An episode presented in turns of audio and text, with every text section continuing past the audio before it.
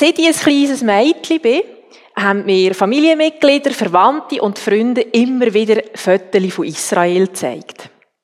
Ich weiss nicht, wie es euch geht, wenn euch Bekannte und Freunde Fotos zeigen von Ferien oder von Fest. Man spürt genau, wie viel ihnen ein bestimmtes Bild bedeutet und probiert so gut man kann den Enthusiasmus zu teilen.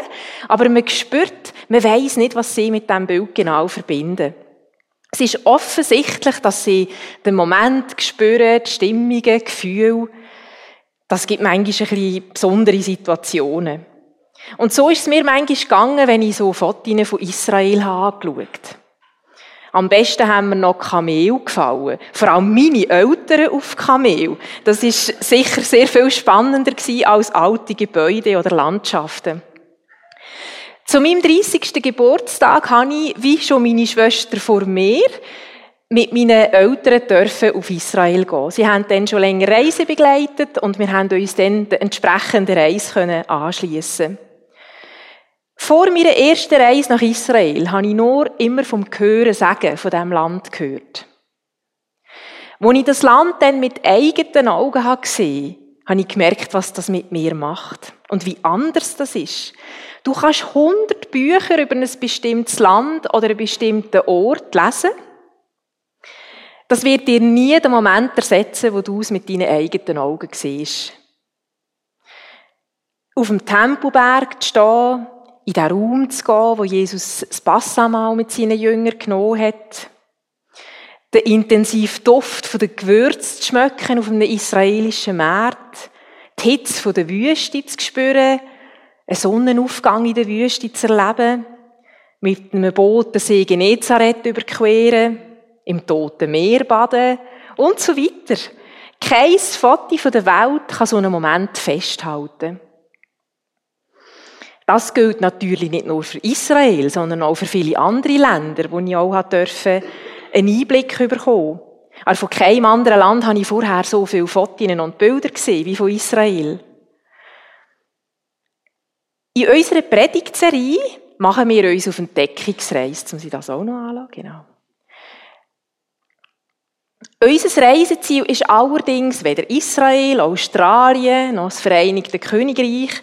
Es ist das Königreich von Gott.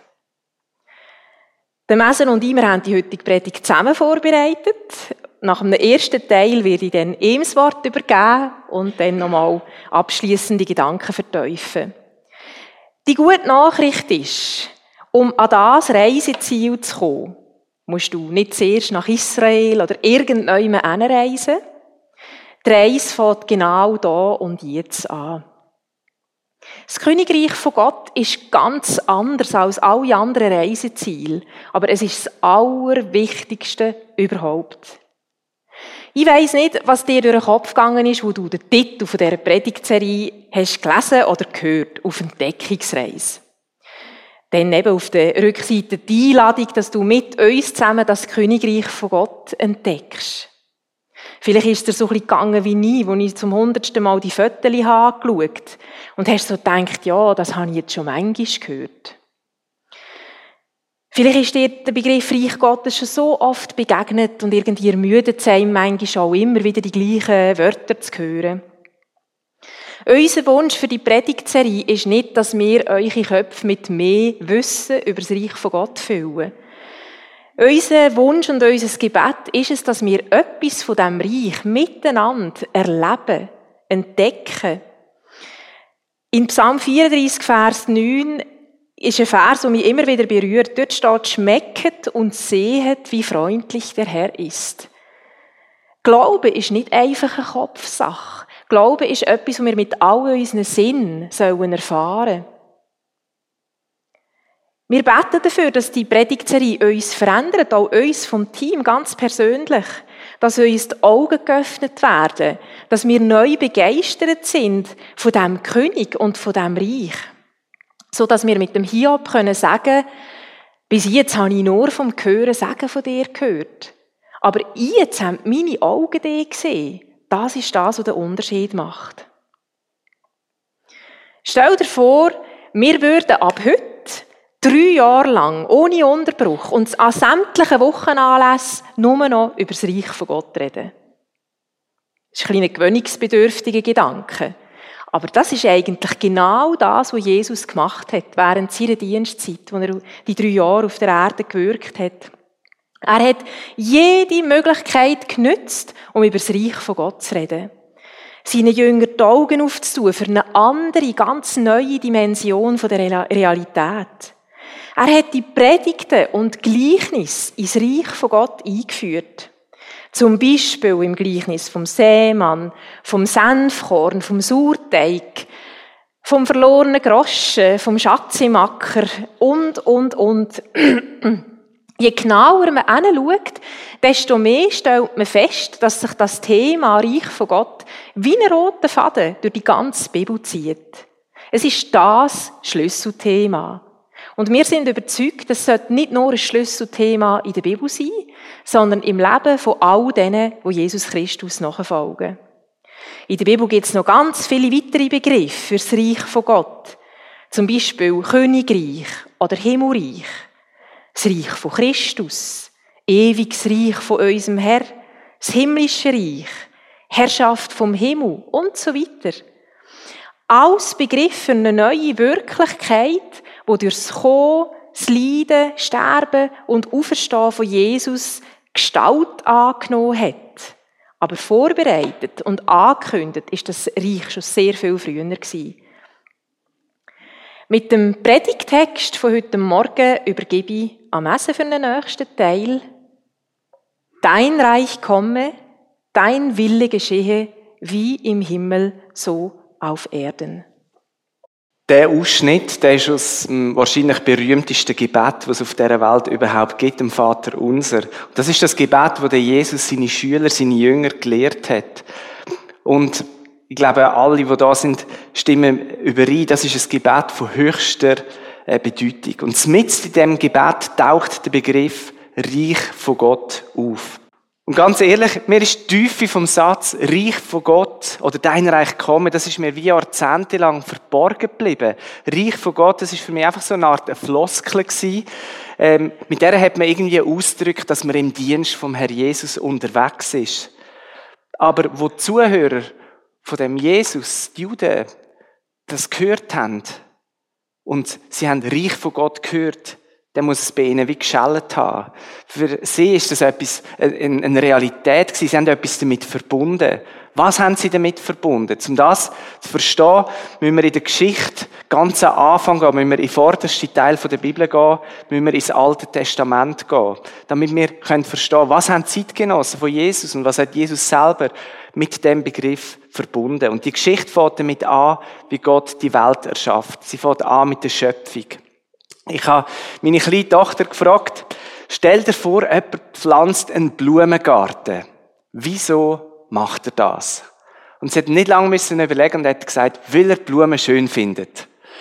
Und dann habe ich gesagt, ja, und wenn er den Garten fertig gepflanzt hat, ist er dann allein in dem Garten? Und dann hat sie gesagt, ja, nein, mit der Familie. Und genau das äh, ist irgendwie das, was Gott auch gemacht hat. Er, er hat die Welt gemacht, Einfach, weil er so Freude hat an dieser Schönheit. Es macht ihm Freude, Schönheit zu kreieren. Und er hat die Schönheit nicht für sich allein geniessen oder für sich zu dritten, sondern er hat die Welle mit einer Familie geniessen. Er hat den Mensch als sein Gegenüber, sein Ebenbild geschaffen, eben quasi als seine Familie. Und im Gegensatz zu den Pflanzen und Tieren hat Gott dem Mensch seinen eigenen Geist eingehaucht. Die Menschen sollen seine Schöpfung zusammen mit ihm geniessen und sie sollen ihrem Schöpfer Kompliment machen. Teilte Freude ist doppelte Freude. Aber das ist nicht der einzige Grund, wieso Gott den Menschen geschaffen hat. Sondern ein weiterer Grund war, wenn du einen Garten hast und du überlässt ihn sich selber, dann verwildert er. Du brauchst jemanden, der den Garten pflegt. Und so hat Gott den Menschen eingesetzt, äh, als Verantwortlicher über die Schöpfung. Er hat ihm die Verantwortung für das, was er gemacht hat, anvertraut. Die Menschen sollen die wunderbare Schöpfung pflegen und über sie regieren. Er hat also einem Menschen wie einen Herrschaftsauftrag über die Welt gegeben. Das hat er nicht selber ausüben sondern er hat das delegiert. Aber die letzte Kontrolle, die hat er gleich selber behalten. Er hat selber festlegen, was gut und was schlecht für seine Schöpfung und somit auch was gut und schlecht für uns Menschen ist. Aber die Bibel erzählt auch von der Macht der Finsternis. Die kommen weder mit Gott klar, noch mit seinem Ebenbild, dem Mensch. Sie sind eifersüchtig auf die Schöpfung und sie sind eifersüchtig auch auf den Herrschaftsauftrag, wo der Mensch hat. Und wir lesen im dritten Kapitel der Bibel, dass die finstere Macht den Menschen dazu bringen, dass er selber entscheiden will, was gut und schlecht ist. Für ihn und für die Schöpfung. Sie wollen also verführen, dass sie durch den Menschen eigentlich können, äh, Kontrolle über die Erde überkommen. Und den Vorfall, den nennen wir eben den Sündenfall. Der Mensch als Teil der Schöpfung macht sich von seinem Schöpfer unabhängig. Aber das führt zum grossen Desaster. Der Mensch kann seine Verantwortung, seinen Auftrag als Herrscher über den Planet nicht mehr im Sinn vom Schöpfer wahrnehmen. Sondern was passiert? Der Mensch nimmt den Auftrag mehr und mehr im Sinn von der dunklen Macht, von der finsteren Macht, vom Bösen wahr. Statt dass er Frieden bringt, bringt er Krieg. Statt dass er dient, wird er bedient werden. Statt dass er andere selbstlos liebt und ehrt, versucht er sich durch Gewalt Respekt zu verschaffen. Und das nimmt so ein Ausmaß an, dass Gott durch den Mensch seine ganze Schöpfung, die ganze Erde gefährdet sieht. Aber das lässt Gott nicht zu. Er will die Schöpfung vor dem Untergang bewahren und setzt darum ein bösen Treiben der Menschen ein jähes Ende. Bei der gewaltigen Sintflut, wir lesen das 1. Mose 6 bis 9, kommen fast alle Menschen die hier auf dem Planet gewohnt haben, ums Leben. Trotz dem traurigen Einschnitt und trotz der Erkenntnis, dass das Herz vom Mensch immer noch böse ist, von Jugend an, weicht Gott nicht von seinem ursprünglichen Plan ab.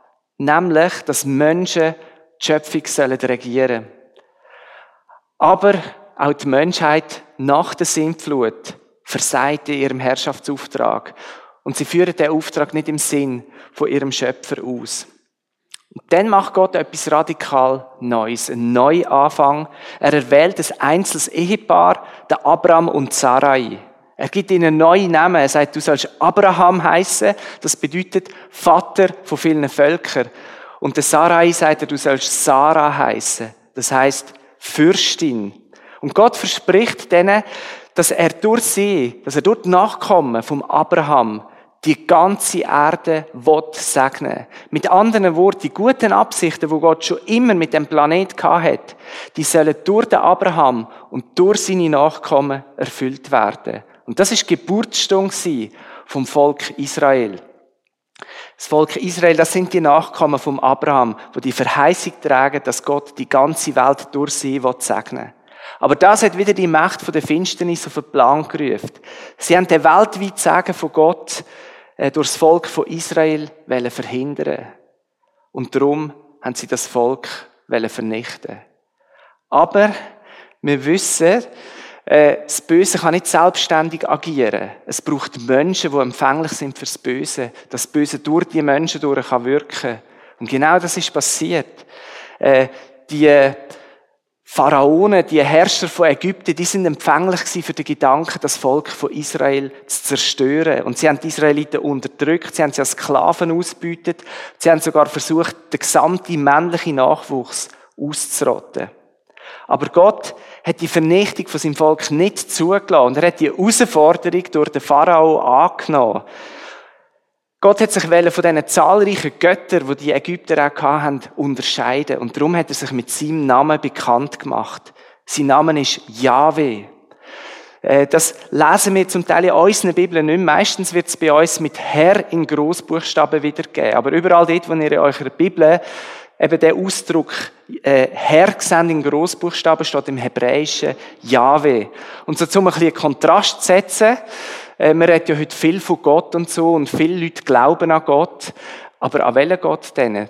Um ein bisschen Kontrast zu setzen, brauche ich jetzt, aber jetzt in der Predigt oft einfach das Wort Jahwe für Gott. Dass man wüsst, es ist eben der Gott. Also Jahwe hat gezeigt, dass die Weltmacht Ägypten mit allen ihren Göttern und mit all ihren Pakten, die sie mit der finsteren Macht geschlossen haben, dass sie chancenlos sind gegen seine Allmacht. Er hat das Volk Israel befreit aus ihrer Versklavung, hat sie aus Ägypten auf die Sinai-Halbinsel geführt und dort hat Jahwe Israel eine göttliche Verfassung gegeben. Und wenn die Israeliten nach dieser Verfassung, nach diesen Gebot leben, dann würden sie den Segen von Gott in uneingeschränktem Maß erleben und wären auch parat, um den Segen in die ganze Welt grosszügig weiterzugeben. Nach dem Sündenfall ist Jahwe eigentlich nur noch sporadisch auf dieser Erde zu Besuch gewesen. Aber ab jetzt hat er zumindest unter seinem Volk wohnen Die Israeliten haben ein Zelt errichtet. Wir sagen dann meistens Stiftshütte. Und die Herrlichkeit von Gott hat sich in einer Wolke und einer Feuersäule im Allerheiligsten von dieser Stiftshütte niedergelassen. Und Jahwe hat gesagt, das Zelt ist mein Wohnsitz auf Erde. Ich wohne ab jetzt mitten unter meinem Volk.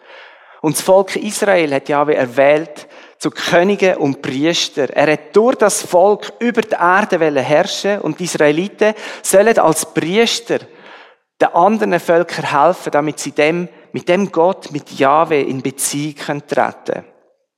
Und das göttliche Königreich hat so quasi eine irdische Ausgangsstation sollen haben. Oder man könnte auch sagen, eine Missionsbasis. Darum hat Jahwe seinem Volk ein Land geben, wo sie so eine Art Modellstaat bilden können, nach seinem Vorbild. Und wo sie durch seine Segnungen ein Segen für die, alle Nationen sein Die Israeliten haben zu dem Zweck können das Land Kanaan erobern. Und was noch spannend ist, die Menschen, die hier in Kanaan gewohnt haben, bevor die Israeliten gekommen sind, die sind ein Musterbeispiel dafür gewesen, wie Menschen durch falsches Verhalten und durch Kooperation mit dem Bösen, mit der Macht der Finsternis, wie die ein Land komplett verderben können. Es heißt an einer Stelle im dritten Mose, dass das Land seine Bewohner ausgespeuzt hat. Ich musste das mal reinziehen. Also die Menschen, die haben so schlimm gelebt, dass die Schöpfung von Gott am liebsten über ihnen erbrochen hätte.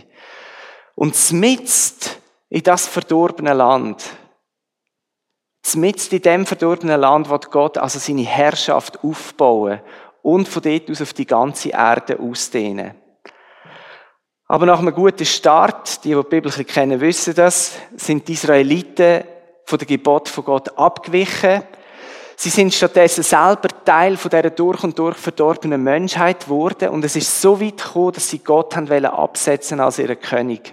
Sie wollen sagen, Gott, Jahwe, äh, schön gewesen, danke, hast uns befreit, aber wir möchten dich jetzt nicht mehr als unseren König. Wir möchten jemanden aus unseren eigenen Reihen zum König machen und sie haben den Saul eingesetzt als König über sich. Und der Saul ist so etwas wie ein Bild für das ganze Volk Israel. Auch der Saul hat gut angefangen.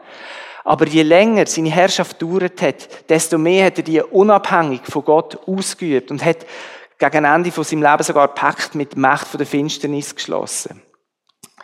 Damals hat Jahwe sofort eingegriffen und hat Saul als König abgesetzt. Und stattdessen hat er sich einen König nach seinem Herz ausgesucht. Und er ist fündig geworden auf einem Hirtenfeld in Bethlehem. Er hat den David gefunden, einen Hirtenbub. Und er hat gesehen, das ist ein Mann nach meinem Herz. Er hat den David zum König eingesetzt. Und der David ist wie etwas, wie ein Vorbild geworden für alle künftigen Könige, die kommen. Der David hat auch seine äh, Schattenseiten gehabt. Zum Teil sehr heftige Schattenseiten. Aber was ihn unterscheidet hat von allen anderen Königen, ist, dass er immer wieder die Vergebung von Gott gesucht und in Anspruch genommen hat. Er hat immer wieder den Rat von Gott gesucht und hat den umgesetzt. Er hat immer wieder das Beste vom Volk gesucht und hat das Volk gerecht und gnädig geführt.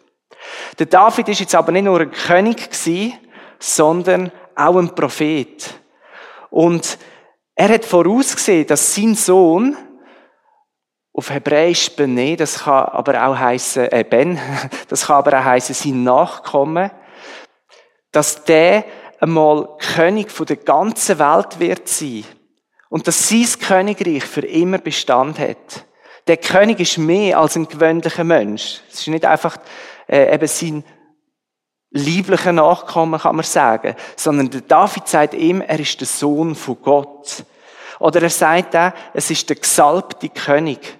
Man hat durch Könige gesalbt mit Öl als Zeichen, dass Gott sie durch seinen Geist äh, bevollmächtigt. Und wenn, wenn die Bibel von dem, der Salbung redet, auf Hebräisch heißt gesalbter Maschiach. Das kommt euch vielleicht bekannt vor. Wir reden dann vom Messias. Und eben, wo der David äh, dann nachher langsam ans Lebensende gekommen ist und sein Sohn König geworden ist, der Salomo, hat man sich natürlich gefragt, ist jetzt der Salomo schon der verheißene Sohn von Gott? Ist der Salomo jetzt der Messias, der versprochene König, wo das Reich über die ganze Welt wird haben? Und beim Salomo hat es auch unglaublich gut angefangen. Der Typ ist so gescheit gewesen, dass wir heute noch in der Bibel äh, von seiner Weisheit können profitieren im Buch der Sprüche oder, oder der Prediger oder wenn es ein bisschen um Ehe und so geht, auch im Hohelied.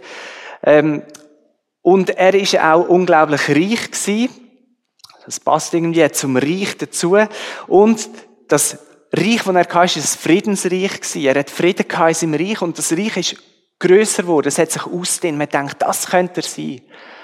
Aber dann hat auch der Salomo angefangen, sich von Gott abzuwenden. Und man hat ganz klar gemerkt, nein, auch der Salomo kann nicht der prophezeite Sohn, der prophezeite Nachkommen sein. Er ist nicht der Messias. Der Salomo ist noch aus einem weiteren Grund in Geschichtsbücher eingegangen, nämlich als der, der den Tempel in Jerusalem gebaut hat. Wir erinnern uns an die Stiftshütte, wo Gott gesagt hat, da will ich mitten unter meinem Volk wohnen. Und jetzt hat Yahweh den Tempel anstelle der Stiftshütte er erwählt. Und wo der Tempel eingeweiht worden ist, ist wieder das Gleiche passiert wie bei der Stiftshütte. Die Wolke von der Herrlichkeit vom Herrn ist gekommen, sichtbar für die Leute, die dort sind. Und Gott hat wie Platz genommen im Tempel. Gott hat wieder bei seinem Volk gewohnt. Nicht mehr im Zelt, sondern in dem großartigen Gebäude in Jerusalem. Und der Tempel ist von da an Dreh- und Angelpunkt im Alltagsleben der Juden. Aber auch jetzt haben sie es nicht geschafft, ihrem Gott treu zu bleiben und ihre Berufung als Könige und Priester für die ganze Welt zu erfüllen. Und es kommt so weit, dass der Prophet Hesekiel in einer Vision sieht, wie die Herrlichkeit von Yahweh den Tempel wieder verlässt. Und mit dem ist klar gewesen, dass wenn der Tempel von Jahwe verloren ist, dann ist der Tempel im Untergang geweiht. Und der Schutz von Jahwe über sein Volk Israel oder auch über die Stadt Jerusalem ist weg. Und so ist es gekommen, dass der König Nebukadnezar, der König von Babylon, Jerusalem zerstört hat. Auch der Tempel ist in Flammen aufgegangen.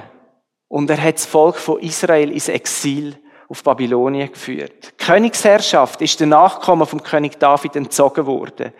Und äh, man kann sagen, das ist für die Juden hier das super GAU gewesen. Also gröss, was heißt das eigentlich? Größtes anzunehmendes Unglücksereignis oder irgend so etwas. Also einfach, das ist der Horror gewesen. Alles ist kaputt gegangen, alles ist weg gewesen. Und ich denke, so manche Jude hat sich im Exil gefragt, hey, ist das jetzt gewesen? Hat Gott sein Versprechen aufgelöst? Äh, ist die Zukunft von unserem Volk zu Ende. Und das war's jetzt. Aber nein, Jahwe hat sein Volk auch im Exil nicht vergessen. Er hat seine Pläne mit dem Volk nie aufgegeben und er hat sie nie bereut. Und er lässt ihnen durch Propheten ausrichten, dass er sie wieder zurückholt auf Israel. Und dort schließt er dann einen neuen Bund mit ihnen. Und ein paar Jahrzehnte später sind Teil von dieser Prophetie tatsächlich in Erfüllung gegangen. Viele Israeliten sind zurückgekehrt aus der Verbannung und sie haben in Jerusalem einen neuen Tempel gebaut und später haben sie die Stadt wieder aufgebaut und zu einer grossen, befestigten Stadt gemacht. Aber ihre politische Unabhängigkeit haben die Juden nie mehr erlangt. Der verheißene neue Bund ist nicht in Kraft gesetzt worden und die Herrlichkeit vom Herrn ist nicht in den neu erbauten Tempel zurückgekehrt. Im Gegenteil, Israel ist zuerst Teil vom griechischen und später vom römischen Weltreich geworden. Und die Fremdbestimmung, die hat die Juden so zu schaffen gemacht. Und der Kult um den römischen Kaiser, wo sich interessanterweise selber Sohn von Gott genannt hat, der Kult ist immer gewachsen und die Juden haben zunehmend darunter gelitten.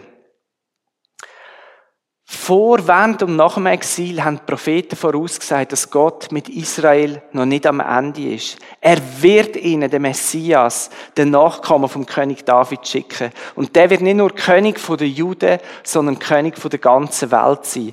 Besonders im Buch Daniel finden wir ganz äh, eindrückliche Schilderung von, äh, wie Israel und wie auch einer, der als Menschensohn beschrieben wird, wie durch sie alle Königreiche der Welt eigentlich zugrunde oder kaputt gehen.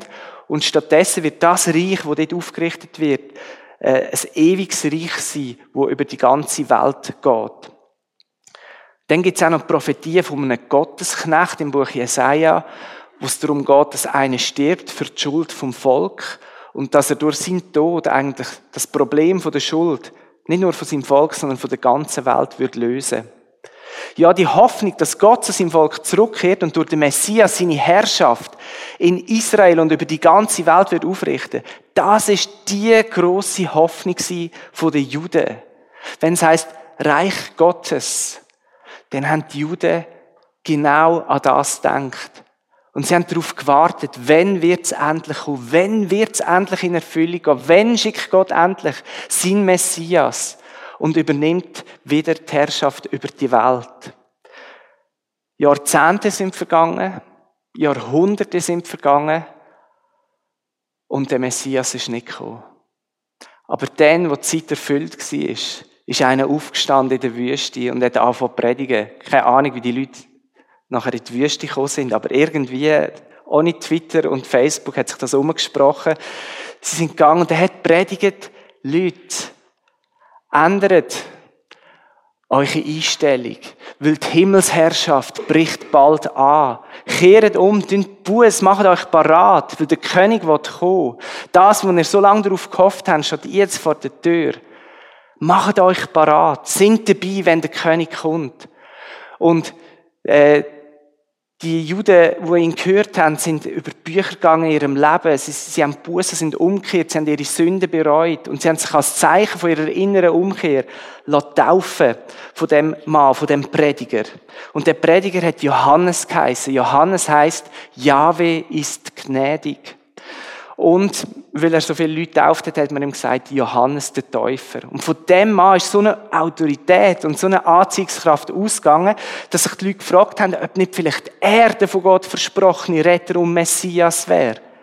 Aber er hat es deutlich verneint. Er hat gesagt, nein, ich bin nur dazu da, um den Weg für den Messias parat zu machen. Ich bin quasi sein Vorbote. Und dann ist während so einer Taufe das Unfassbare passiert. Der Himmel ist plötzlich wie aufgegangen. Der Heilige Geist ist in Gestalt von einer Taube herabgekommen und ist auf den Täufling drauf. Und man hat eine Stimme gehört vom Himmel. Die hat gesagt, das ist mein lieber Sohn. An ihm habe ich Freude. Das ist er. Das ist mein lieber Sohn. An ihm habe ich Freude. Hey, und jeder, der die Stimme gehört hat, dem hat es Ding, Ding, Ding, Ding machen. Das ist er. Der Täufling ist ein Nachkomme von König David und er heißt Jesus. Und auch er hat genau noch mal das Gleiche predigt wie der Johannes. Er ist durchs Land gezogen und hat gesagt, ändert eure Einstellung, weil jetzt fängt das Königreich von Gott an. Die Herrschaft von Gott steht unmittelbar vor der Tür. Aber seine Predigten sind noch viel tiefer gegangen als die vom Johannes. Sie haben noch viel mehr Vollmacht gehabt. Und der Jesus hat auch demonstriert, wie sich Gott die Herrschaft vorstellt. Lahme sind gegangen, Blinde haben gesehen, Gefangene sind frei geworden und so weiter. Aber die Demonstration vom Reich von Gott durch den, wo von sich sagt, er sagt der Messias, die hat auch wieder die Macht von der Finsternis aufgeweckt. Und für sie ist klar wir müssen den Messias loswerden, damit er seine Herrschaft nicht auf dieser Erde aufrichten kann. Und sie haben in der jüdischen Führung willige Menschen gefunden, wo sie die Gedanken haben können implementieren. Der Jesus muss weg. Wir müssen den für ein für alle Mal beseitigen. Und dann ist es so weit gekommen, dass Israel, das Volk, wo, durch, wo Jahwe durch das Volk durch die ganze Welt hat segnen dass das Volk ihren so lang erwarteten Messias der Römer übergeben hat, damit sie ihn am Kreuz herrichten. Viele Juden haben erwartet, dass der Messias die Römer gewaltsam und vollmächtig aus dem Land rausrührt und in Israels Reich von Gott wird aufrichten. Aber stattdessen hat die jüdische Führung ihren König freiwillig in die Hand, in die mörderische Hand der findlichen Macht gegeben und sie haben laut posaunet, wir haben keinen anderen König als der römische Kaiser. Und man könnte denken, mit dem Tod von Jesus am Kreuz, das ist jetzt der totale Triumph vom Bösen. Jetzt haben sie gewonnen. Sie haben Israel dazu gebracht, dass sie ihren eigenen Messias verleugnet haben. Und der Messias hängt am Kreuz, ist ein Verfluchter von Gott. Äh, yes, das Böse hat gewonnen. Aber all das hat zum Plan von Jahwe gehört. Wie er zu seinem Volk kann zurückkehren Wie er die Menschen von ihrer Schuld kann erlösen und wie er wieder ihr König kann werden Und all das hat sich in Jesus dort am Kreuz erfüllt. Seine letzten Worte waren, es ist vollbracht. Er hat seinen Teil geliefert. Und Jahwe hat darum Jesus aus den Toten auferweckt und hat ihm den Ehrenplatz gegeben an seiner rechten Seite. Er hat ihn zum König eingesetzt. Und das Reich von Gott ist wirklich gekommen, wie es Gott immer angekündigt hat. Aber es ist gleichzeitig auch ganz anders gekommen, als sich die Menschen vorgestellt haben. Und ich glaube auch oft, als wir es uns vorstellen. Nicht durch Gewalt, sondern durch Liebe. Nicht durch Herrschaft, sondern durch Dienen. Nicht durch Gericht, und Verurteilung, sondern durch Schuldübernahme und Vergebung. Und bevor Jesus nach seiner Auferstehung zum Vater zurückkehrt ist, hat er seinen Jüngern, seinen Nachfolgern, seinen Schülern gesagt, mir ist alle Macht im Himmel und auf der Erde gegeben. Darum geht jetzt zu allen Völkern und macht Menschen zu meinen Nachfolgern. Dabei sollen sie taufen auf den Namen vom Vater, vom Sohn und vom Heiligen Geist. Und ihr sollt sie lehren, alles zu befolgen, was ich euch geboten habe. Und ihr könnt ganz sicher sein, ich bin jeden Tag bei euch, bis zum Ende der Zeit. Jesus schickt jetzt also seine Jünger, seine Nachfolger aus, um das Reich von Gott in die ganze Welt rauszutragen. Um das Reiseziel überall zu bekannt machen. Um die Menschen überall an den Ort einzuladen. Aber eben nicht durch Heer oder durch Kraft, sondern durch seinen Geist. Und nicht durch Gewalt, sondern durch die Macht der Liebe. Zum Abrunden von dem, was ihr jetzt gehört habt über das Reich von Gott, möchte ich noch drei Gedanken weitergeben, die mir besonders auf dem Herz liegen. Jetzt einfach im Blick auf das Reiseziel, Reich von Gott. Der erste Gedanke ist, das Reich ist anders. Das Reich von Gott ist anders als jedes andere Königreich dieser Welt. Es ist mit nichts anderem zu vergleichen. Das liegt eben vor allem daran, dass es kein menschliches Reich ist, sondern ein göttliches Reich. Es ist im Gegensatz zu allen anderen Königreichen auf dieser Erde nicht vergänglich, sondern ewig. Es ist nicht wie andere eben untergegangen, es ist jetzt und heute gegenwärtig. Es ist nicht auf ein bestimmtes geografisches Gebiet beschränkt, sondern ein globales Reich. Anders als im menschlichen Königreich gibt es dort kein Unrecht, sondern es herrscht Gerechtigkeit. All das, weil der König selber ewig, gerecht und heilig ist. In Gottes Wort finden wir alles, was wir über das Reiseziel wissen müssen. Es ist eigentlich so eine Art wie ein Reiseführer. Ich habe euch hier so einen kleinen Reiseführer nach Schottland mitgebracht. Da liest man so Sachen, die wichtig sind, neben dem Reiseziel. Zum Beispiel jetzt bei Schottland steht etwas im Blick auf Kleidung. Steht wasserfeste und warme Kleider braucht man in Schottland zu jeder Jahreszeit. Und vieles mehr sind noch gewisse Verhaltensregeln. Schau auf das und schau auf das. Das ist wichtig. So ähnlich finden wir in Gottes Wort Anweisungen, auf was wir schauen sollen in diesem neuen Königreich. Und wir werden im Laufe der Predigtserie verschiedene so Anweisungen, Verhaltensregeln näher anschauen. Vieles läuft dort eben ganz anders, weil es der König so bestimmt hat. Das bringt mich zum zweiten Gedanken. Dem König begegnen. Royale Königsmitglieder, die üben ja seit jeher, könnte man fast sagen, Faszination aus auf das einfache Volk. Stell dir mal vor, du hättest, würdest morgen mit der Post einen versiegelten Brief an dich bekommen von der Königin von England, wo sie sie dich zu einer Privataudienz zu sich in den Königssaal einlädt, weil sie mit dir über dein Leben und deine Zukunft möchte reden. Zuerst würdest du vielleicht mal denken, wie kommt jetzt die auf mich? Und dann auch, warum um alles in der Welt interessiert die sich jetzt ausgerechnet für mich? Stell dir vor, es gibt einen König, wo grösser ist als alle Könige dieser Welt. Und dieser König lässt dich zu einer Privataudienz ein. Weil er sich für dich interessiert und weil er Teil von deinem Leben möchte sein. Das ist seine Einladung an dich, ganz persönlich. Sein Name, wir haben es gehört, das ist Jesus Christus. Er ist Herr von allen Herren, König von allen Königen. Er hat alles gemacht von seiner Seite her, wie es der Messe gesagt hat, dass es möglich ist, mit dem lebendigen Gott wieder in eine Beziehung zu treten. Er hat mit seinem Leben dafür gebürgt. Deutlicher hat er nicht können zeigen, wie viel du ihm bedeutest. Und der König lädt dich ein. Was machst du mit seiner Einladung? Ist er schon Teil von deinem Leben? Darf er mitentscheiden, was passiert bei dir im Leben? Sobald du dich entscheidest, ja, dem König will ich nachfolgen, wirst du Bürger und Bürgerin von seinem Königreich.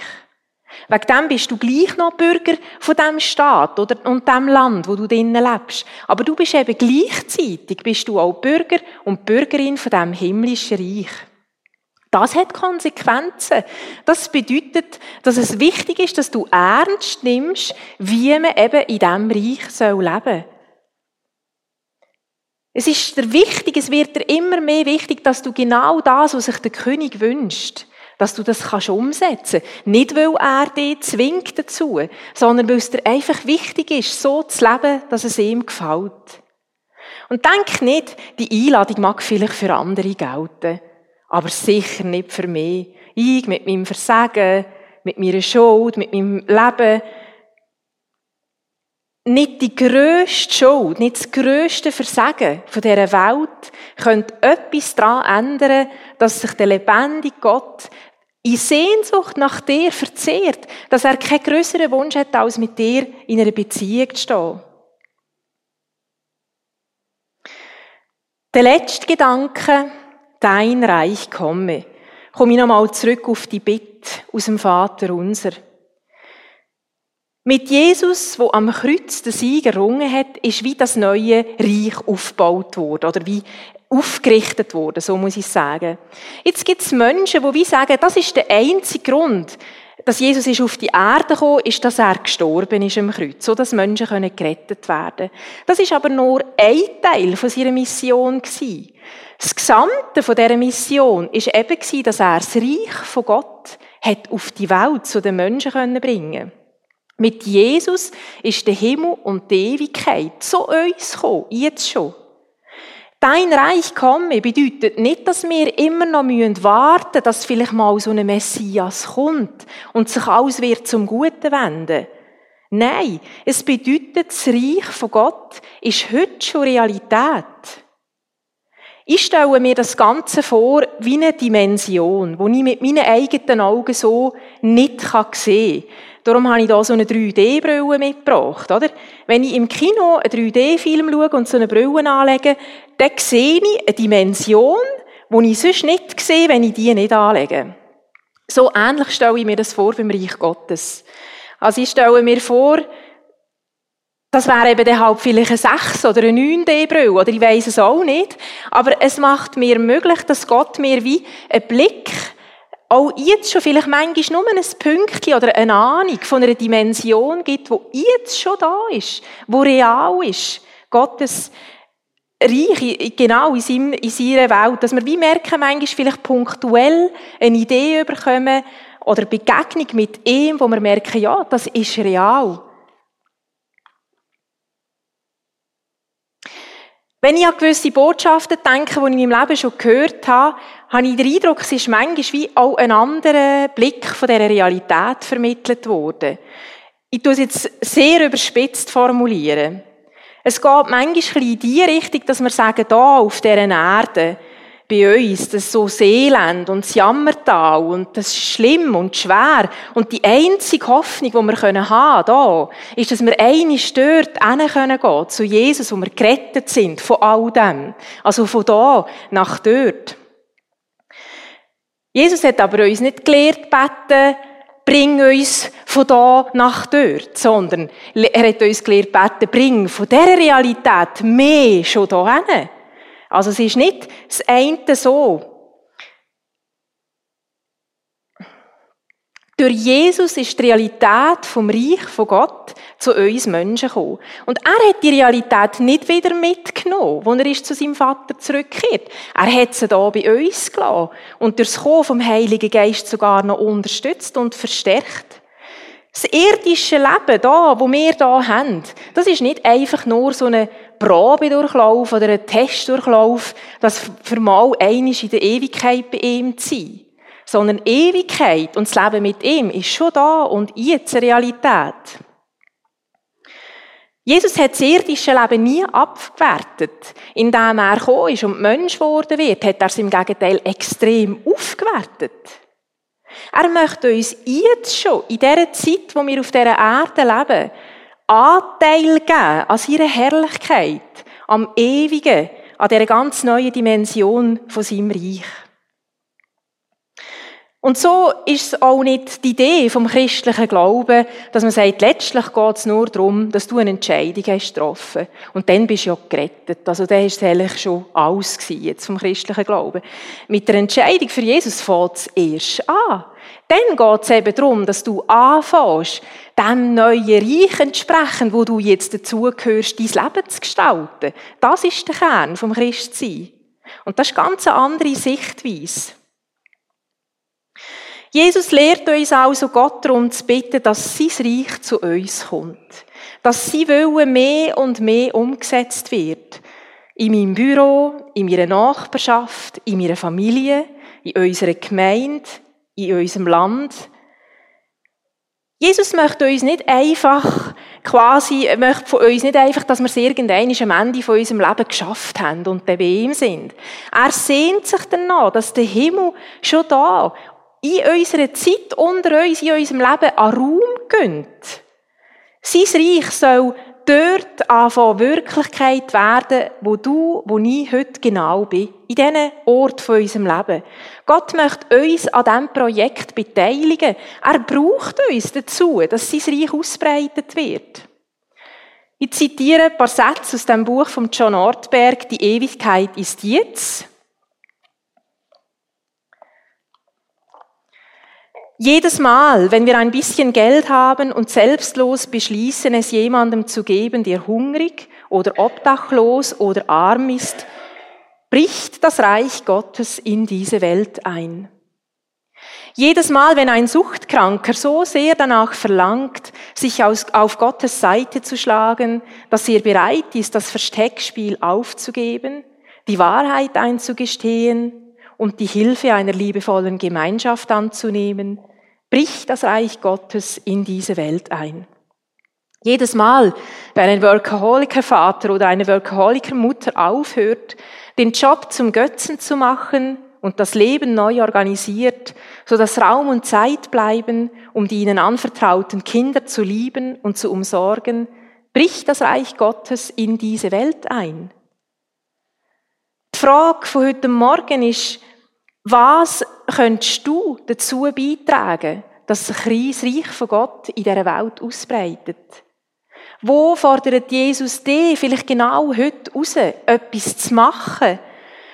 Oder dein Verhalten zu ändern, damit sichtbar wird, dass du Teil von seinem Reich bist? Das Reich von Gott wird nicht automatisch sichtbar. Das wird sichtbar durch Menschen, die hinstehen und sagen, schau, ich gehöre zu diesem Reich und darum verhalte ich mich so und so. Und je mehr Menschen das machen, je mehr Menschen die Anweisungen umsetzen, desto mehr wird vom Reich von Gott in dieser Welt sichtbar. Ich möchte euch bitten, zum Abschluss aufzustehen, dass wir miteinander das Gebet beten, wo Jesus seine Jünger gelehrt hat.